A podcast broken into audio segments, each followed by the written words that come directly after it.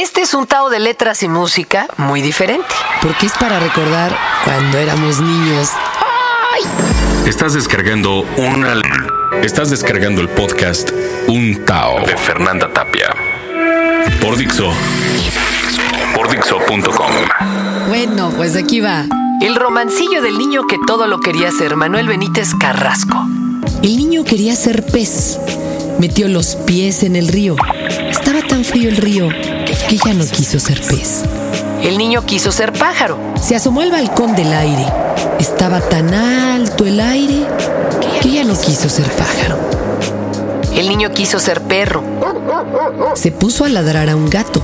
Le trató tan mal el gato que ya no quiso ser perro. El niño quiso ser hombre. Empezó a ponerse años. Le estaban tan mal los años que ya no quiso ser hombre.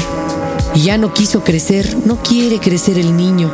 Se estaba tan bien de niño. Pero tuvo que crecer. Y en una tarde al volver a su placeta de niño, el hombre quiso ser niño. Pero ya no pudo ser. Qué hermoso este, ¿verdad? Y les tengo este otro. De Manuel Benítez Carrasco. Hijo, este es de moco, ¿eh? La pata coja colgando, como una inútil piltrafa, pasó el perro por mi lado. Un perro de pobre casta, uno de esos, callejero, pobre de sangre y de estampa. Nacen en cualquier rincón de perras tristes y flacas, destinados a comer basura de plaza en plaza. Si pequeños por el que, fino y ágil de la infancia, baloncitos de peluche, tibios borlones de lana los miman, los acurrucan, los sacan al sol, les cantan. De mayores por el que, con que se les fue la gracia, los dejan a su ventura, mendigos de casa en casa, sus hambres por los rincones y su sed sobre las charcas. Y qué tristes ojos tienen, qué recóndita mirada, como si en ella pusieran su dolor a media asta y se mueren de tristeza, a la sombra de una tapia, si es que un lazo no les da una muerte anticipada. Yo lo llamo, ven, no te hago nada, todo psiquito curioso, toda sed, hambre, nostalgia. Perro, si se le llama, huele la voz esperando pan, caricias o pedradas. No en vano lleva marcado un mal recuerdo en su pata. Lo vuelvo a llamar. Dos y la medias avanza moviendo el rabo con miedo y atrás las orejas gachas. Chasco los dedos, le digo, ven aquí, no te hago nada, vamos, vamos, ven aquí.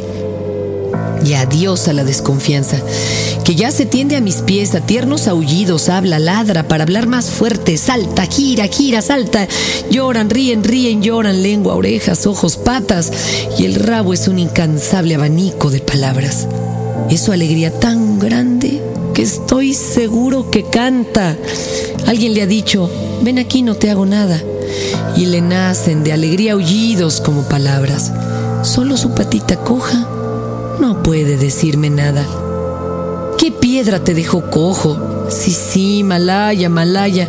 El perro me entiende, sabe que estoy maldiciendo la pedrada, esa pedrada dura que le destrozó la pata y con el rabo me está agradeciendo la lástima. Pero tú no te preocupes, ya no te faltará nada. Yo también soy callejero. Bien que de distintas plazas y a patita coja y triste voy de jornada en jornada. Las piedras que me tiraron me dejaron coja el alma. Entre basuras de tierra tengo mi pan y mi almohada. Vamos pues, perrito mío, vamos, anda que te anda, con nuestra cojera cuestas, nuestra tristeza en andas. Yo por mis calles oscuras, tú por tus calles calladas, tú la pedrada en el cuerpo, yo la pedrada en el alma. Y cuando mueras, amigo, yo te enterraré en mi casa bajo un letrero que diga aquí yace un amigo de mi infancia. Y en el cielo de los perros pan tierno y carne mechada te regalará San Roque, una muleta de plata. Compañeros, si los hay, amigo, donde los haya. Mi perro y yo por la vida, pan pobre, rica compañía. Era joven y era viejo, por más que yo lo cuidaba. El tiempo malo pasado lo dejó medio sin alma. Fueron muchas hambres juntas, mucho peso para sus tres patas. Y una mañana en el huerto debajo de mi ventana lo encontré tendido, frío como una piedra mojada, como un duro musgo. El pelo con el rocío brillaba. Ya estaba mi pobre perro muerto de las cuatro patas. Hacia el cielo de los perros se fue. Anda que te anda, las orejas de relente y el hociquito de escarcha. Portero y dueño del cielo, San Roque en la puerta estaba. ortopédico de mimos, cirujano de palabras, bien surtido de recambios con qué curar viejas taras. Para ti, tu rabo de oro. Para ti, un ojo de ámbar. Tú, tus orejas de nieve. Tú, tus colmillos de escarcha. Tú. Y mi perro le reía, tú, tu muleta de plata. Ahora ya sé por qué está la noche agujereada. Estrellas, luceros. No, es mi perro que cuando anda con la muleta va haciendo agujeritos de plata. Bueno, déjenme sonarme el moco porque a mí esta sí me hace llorar, cabrón. Ni me acordaba dónde estaban estas poesías. Pedrito, mi Pedrito, que se las sabe todas de memoria, se dio la, tarea, la tarea de buscarlas. Y bueno, pues se vale moquear y recordar la infancia. No creo que nadie se acuerde con mucho gusto de la escuela. Y sin embargo, llevamos los recuerdos a rastras. Miren, híjole, estos eran otros tiempos y no eran guías Montessori seguramente, pero esto es de la maestra. Se llama La Maestra, la escribe Héctor Gagliardi. Buena como mi vieja y como ella nerviosa.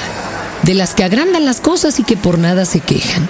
Tenía entre ceja y ceja esa cuestión del aseo. Y en lo mejor del recreo, Revisaba las orejas. Decía que un pajarito al oído le nombraba a los niños que conversaban cuando salía un ratito. Y si un grandote de quinto armaba la tremolina, parecía una gallina cuando tiene los pollitos. Nos tomaba la lección siguiendo el orden de lista y obligaba con la vista a seguir con atención. Yo era medio remolón porque andaba por la G y cien veces me chasqué al preguntar de a traición. Se pasaba todo el día prometiendo malas notas y que en vez de la pelota estudiarían geometría. Era mujer, qué sabia, de un golazo de voleo. Por eso es que en el recreo los muchachos se reían. Pero una vez se enfermó y mandaron la suplente, que enseñaba diferente y hasta un día de usted nos trató. Y nosotros, qué sé yo, sería mejor maestra, pero fieles a la nuestra, declaramos el boicot. Y cuando vino al grado después de la enfermedad, nos pusimos a gritar que casi la desmayamos. Y cuando vio tantas manos que la querían tocar, de floja se echó a llorar y nosotros la imitamos. Ah, pobre maestra mía, ¿cómo estarás de vieja? Revísame las orejas, soy un chico todavía. No sabes con qué alegría quisiera volverte a ver.